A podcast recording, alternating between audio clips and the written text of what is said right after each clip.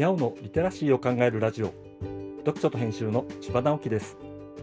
このチャンネルでは読書と IT 時代の読み書きそろばんを中心に様々な話をしています。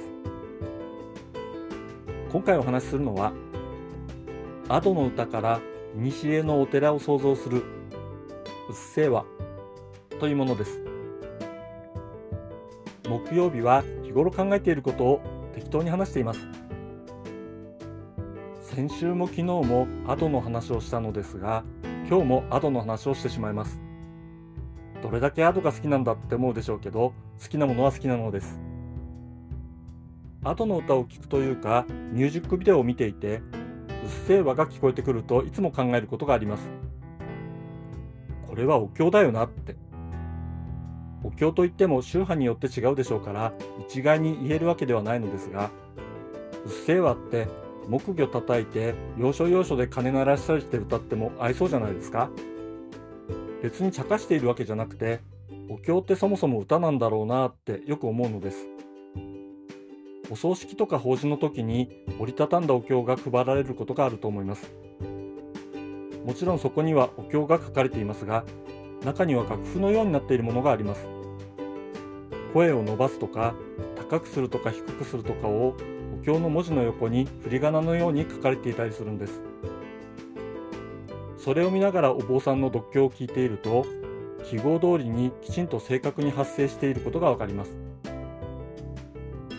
なぜそんな風になっているかというと歌にするとお経が覚えやすいからなのでしょう。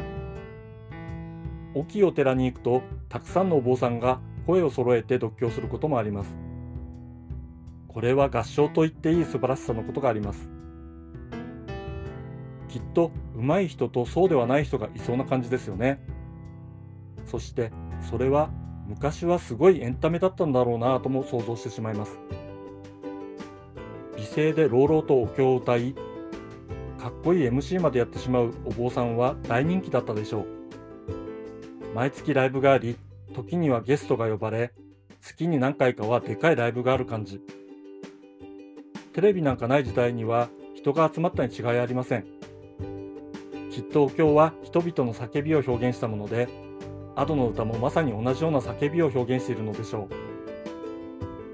流行りの楽曲を聴いてお寺を思い浮かべるっていうのも変な感じですが、人間の根源的なところには歌があって、全く違う世界のようで繋がっているって考えると、それほど不思議じゃないな、なんて一人で面白がっているのです。皆さんはどんな風に思うでしょうか？今回はアドの歌から古のお寺を想像するうっせぇわという話をしました。今日はここまで。読書と編集では IT を特別なものではなく常識的なリテラシーとして広める活動をしています。